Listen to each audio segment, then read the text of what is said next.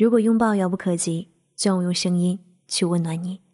我是南竹，我在北纬四十度向你问好。一梦清平，第一集。年初，姥姥在北京去世，按照她的遗愿，我和母亲将她的骨灰带回四平胡同，埋在院子西南角的那棵树篱底下。西北角还有一棵年代久远的枇杷树，姥姥唯一的弟弟，也就是我的舅公。葬在那里，已经许多个年头。小时候，我在姥姥膝下长大，常听他提起舅公，提起四十年前那场支离破碎的浩劫。当时他们姐弟不过二十出头，一个被分配到云南，一个去了内蒙。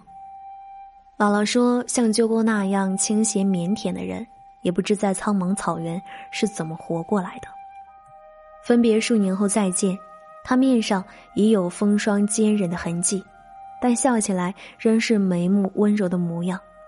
我见过舅公的照片，那会儿他还在四中读书，身上穿着他父亲的棉布衬衣和旧工裤，瘦削清润，斯文俊美。倘若换个时代，一定是位风采出尘的公子。因姥姥去世，整理遗物的时候，我又见到了那张照片。与他一同被收藏在铁盒子里的还有一封信，收件地址是我们家四平胡同的老四合院收件人一栏写着孟西平同志，我舅公的名字。信是从河北张家口寄来的，寄信人叫岳清宁。我抑制不住好奇心，拆开它，首先扫了眼落款日期，乖乖，七三年四月二十五日，距今已经有四十多年了。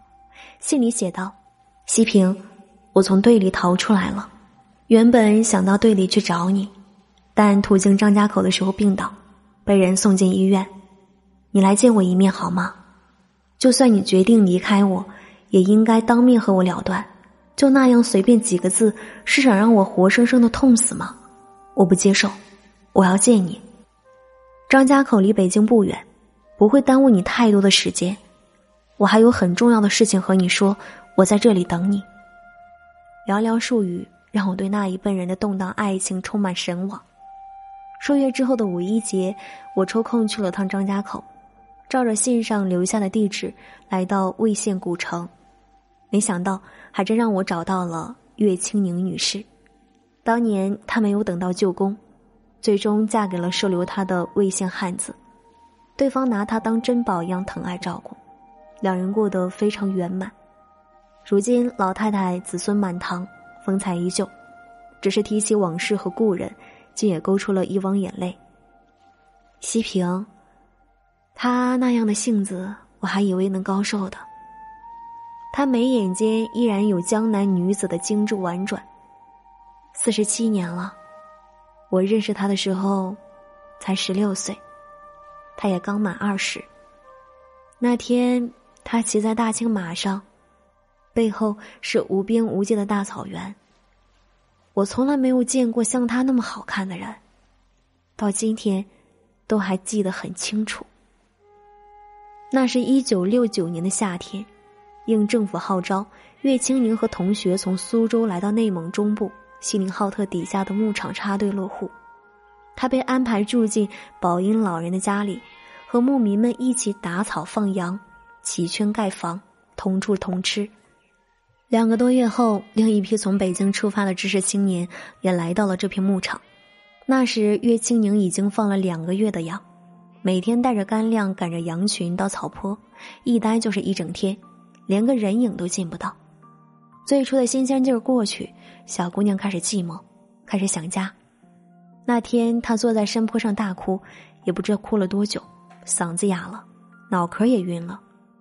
这时，听见身后传来马儿打喉鼻的动静，他回头一看，只见一个年轻人骑着蒙古马立在三米开外的地方，身上穿着天青色的蒙古袍，俊朗的面孔泛着尴尬与无措，勉强冲他笑了笑。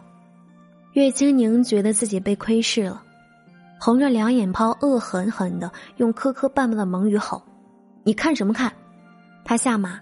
从不敢走近，只是半拙的比划说：“同志，我迷路了，请问你认识格日乐阿爸吗？”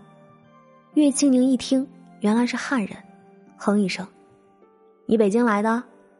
就这样，不打不相识了。孟西平的营盘离他所在的知青点有二十几里地，有时去厂部领取文件，途经他放羊的山谷，便会不自觉的逗留一会儿。远远瞧见他躺在草场上，翘着二郎腿，恣意哼唱着新学的蒙古调子。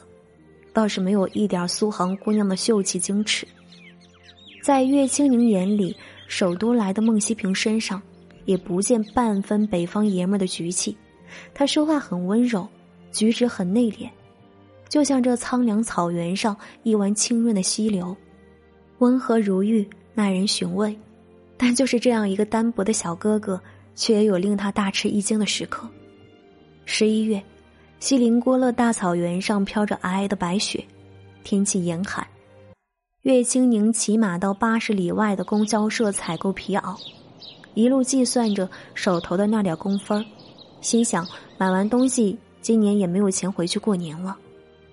正在出神的当头，马儿突然停了下来。他警觉的抬头望去，顿时吓得三魂去了七魄。不远处的雪坡上，赫然屹立着一群狼。他们冷冰冰的眼睛直盯着他和他的马儿，居高临下，凶气森森，仿佛只等着狼王猎杀的指令，便要扑上来将他生吞活剥。岳清宁不敢动，不敢喘气，颤抖的眸子一下露了怯。狼群捕捉到他的畏惧，更加有恃无恐的朝他靠近。正在这时，孟西平骑着高大的蒙古马从身后驰聘而来。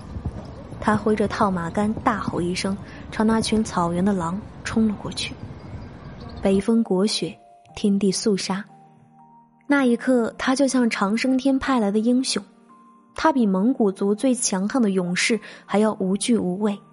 他的眼神，他的气势，仿佛能敌千军万马。所以，就连凶残狡诈的狼，也吓得顷刻间仓皇逃走了。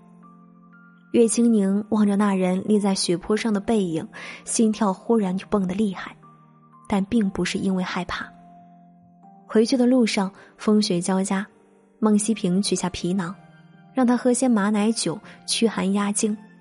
谁知他酒量极差，咕噜咕噜灌几口，竟然醉了。他怕他摔倒，便骑上他的马，在后面支撑保护。孟西平啊！他打着酒嗝，指天发誓：“我向老天爷他老人家保证，以后绝对不在背后说你坏话了。什么中看不中用之类的，我打死也不说了。”他哭笑不得：“你为什么要讲我坏话？谁让你老在我面前晃？”